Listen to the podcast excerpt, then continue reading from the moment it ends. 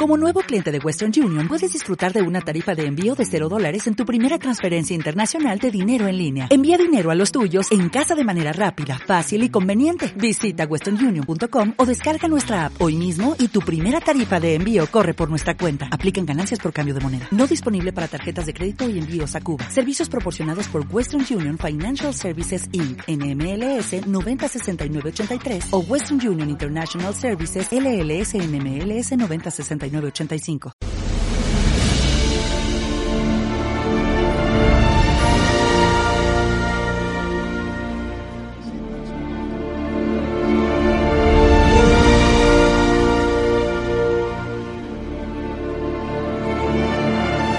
Continuamos en Es la Mañana en Valencia, suena esta sintonía y ya empezamos a ponernos nerviosos. ¿Qué nos va a descubrir? ¿Qué misterio nos tiene preparado hoy nuestro compañero Luis Tobajas? Luis, ¿qué tal? Muy buenas tardes. Buenas tardes, María, ¿qué tal? ¿Dónde nos marchamos? Hoy vamos a viajar a las estrellas, vamos al espacio.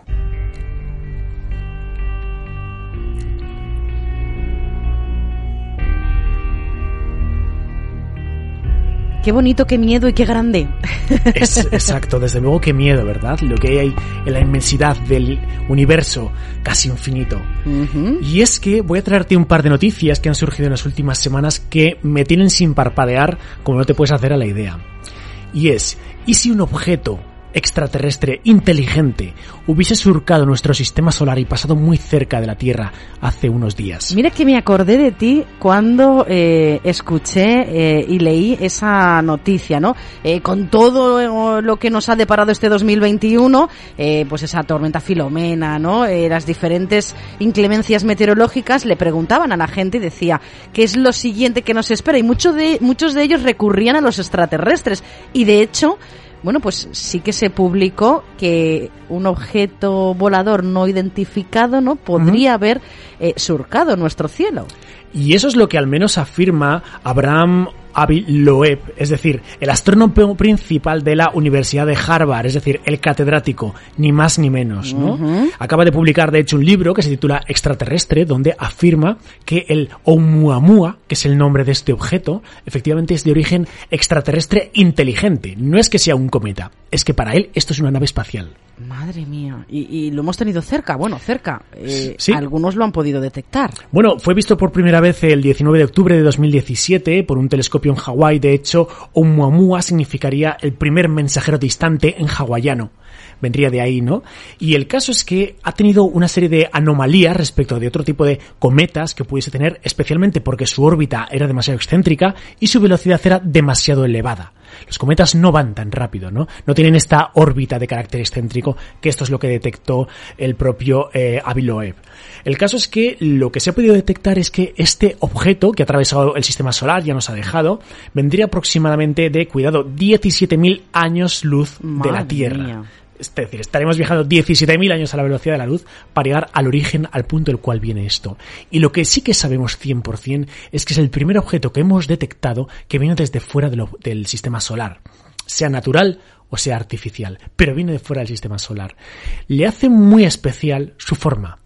La forma del Oumuamua no es como el típico asteroide que todos tenemos en la cabeza, con una estela, con una coma, ¿no? Sino que eh, la forma es como si fuese un puro, como si fuese un rascacielos.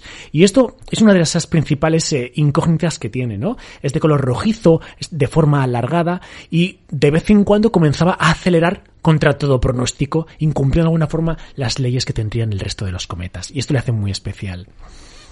Sabemos que su composición pues eh, no está del todo clara.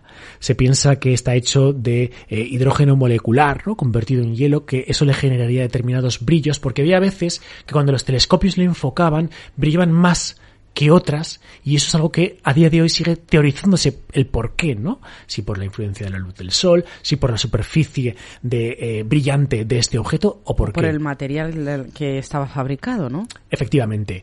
Esa sería la hipótesis extraterrestre, ¿no? Lo que indica Aviloev es que eh, para él esto, mm, a ver, no se han obtenido ningún tipo ni de señal de radio, ni de señal inteligente, ni ninguna emisión electromagnética de este objeto. Pero lo que hacen pensar a Loeb que eh, probablemente esto sea un sea origen extraterrestre e inteligente es que sería una nave exploradora que lleva muchísimos, muchísimos años sin funcionar. Simplemente por inercia se está moviendo por el universo, ¿no?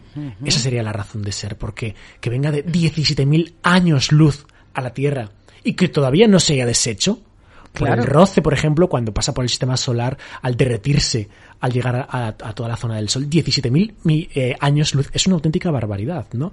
Por lo tanto, para Aviloeb eh, está continuando con ese viaje inerte a través de la inmensidad del espacio. Y claro, em, este es uno de esos eh, candidatos a ser el primer tal vez visitante que hemos tenido en nuestro sistema solar, aunque sea una nave muerta.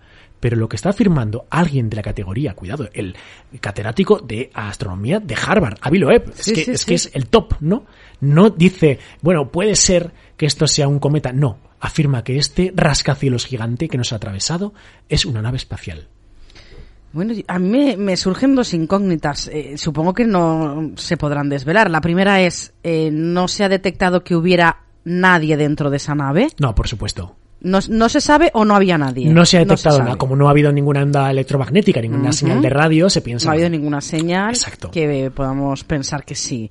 Y lo segundo es, ¿para qué viene a la Tierra? Es decir, qué curiosidades puede generar en este caso, ¿no? E, el ser humano o nuestro día a día. Tú piensas que nosotros hemos hecho exactamente lo mismo cuando eh, lanzamos la nave Voyager, la sonda Voyager en 1977, el 20 de agosto, lanzamos simplemente una sonda que a día de hoy ha atravesado todo el sistema solar, que va más allá de las fronteras de Plutón y que simplemente es una especie de botella vacía en el tiempo, con ese disco de oro del que a veces hemos hablado, ¿no? Para si en el futuro una civilización extraterrestre lo captase, pues en su caso reproducirlo, que esa sería otra. Pero bueno, nosotros lo hemos hecho. Hemos lanzado una nave, una sonda, al más allá, al espacio infinito. Probablemente dentro de 40.000 años, llegará a nuestra estrella más cercana, 40.000 años, ni más ni menos, ¿no? aproximadamente, que es eh, Alfa Centauro. Y quién sabe si en Alfa Centauro podría existir algún tipo de civilización inteligente, porque enlazo esto con la segunda noticia que me ha dejado también ojiplático. Y es que eh, hace unas semanas se pudo detectar que desde Alfa Centauro, en concreto desde la estrella que sabemos que tiene un planeta muy semejante al de la Tierra, un, planeta que se llama eh, Próxima B, se ha detectado también una señal extraterrestre. Ay, madre mía. Y es, después de la famosa señal WOW, después hablaremos de ella, la más importante que hemos recibido jamás en la historia, ¿no? Eh, un equipo de astrónomos del proyecto Breakthrough Listen, que formaba parte de él, el ya fallecido Stephen Hopkins, ha descubierto que esta señal de radio podría ser el candidato perfecto a ser una señal extraterrestre inteligente. Y eso es lo que nos han dicho, ¿no? Todavía no han mm, terminado el informe de la investigación que están haciendo, pero señalan que es lo más probable, que es una señal tremendamente eh, intrigante y bueno, que procedería de Alfa Centauri, no de Próxima B, que sería justo el planeta en concreto, es decir, nuestro vecino más cercano que podría generar y tener vida inteligente. Y que ha emitido ese sonido. Sí, aún no sabemos lo que es, si es natural, si es algo artificial, pero bueno, lo cierto es que eh, duró nada más y nada menos que alrededor de tres horas la señal, que es una auténtica barbaridad, ¿no? Eh, la misteriosa señal emite en 980 megahercios, que es algo bastante eh, anómalo, no es para nada normal, ¿no? Ningún satélite, ninguna nave terrestre emite en esta longitud de onda, y por eso se piensa que probablemente pues sea extraterrestre. De hecho, para que te hagas una idea, Próxima B, que es ese planeta Tierra de Alfa Centauro, eh, ha generado mm, esperanzas y también dudas, porque sabemos que es un planeta que no rota. Luego, en mitad del planeta siempre es de noche y mitad del planeta siempre es de día.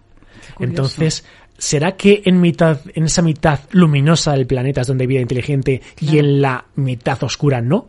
Imagínate cómo sería la Tierra si esto se diese, ¿no? Claro, claro, claro, qué barbaridad. Bueno, el caso es, em, han llamado, han apodado a esta firma, le han llamado la Breakthrough Listen Candidate One o la BLC1, que bueno, no es que sea un nombre extremadamente romántico, ¿no? Pero bueno, ahí lo tenemos. Pero fíjate, como te decía, es la señal más emocionante desde la mítica WOW. La señal WOW eh, es una señal, pues bueno, que en 1977, el día 15 de agosto, es detectada por el... Eh, por el observatorio Big Air, las antenas de este observatorio la detectan y al día siguiente, el día 16 de agosto, Jerry Engman, que es el astrónomo que va a analizar esas señales de las parabólicas gigantes, pues bueno, detecta en esa serial de números que tiene de la noche anterior de posibles señales una absoluta anomalía. Y él coge directamente con su rotulador rojo y hace un redonchel en esa serie de números eh, eh, extraños y escribe wow. Y por eso le damos la señal wow que te la voy a poner ahora mismo.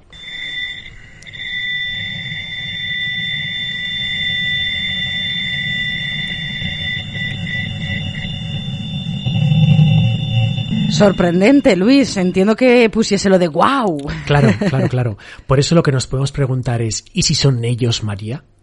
Porque lo que han dicho estos astrónomos es que nunca habían tenido una eh, señal que superase todos sus complejos filtros, y está superado de momento todos. Así que a la espera de saber si es un extraterrestre, nos quedamos con este misterio. Pues con ese misterio nos quedamos. Muchísimas gracias, Luis, a todos ustedes. Recordarles que pueden disfrutar de todas estas historias y misterios en la página web de nuestro compañero www.desafioviajero.com. Hasta la próxima semana, Luis. Hasta pronto.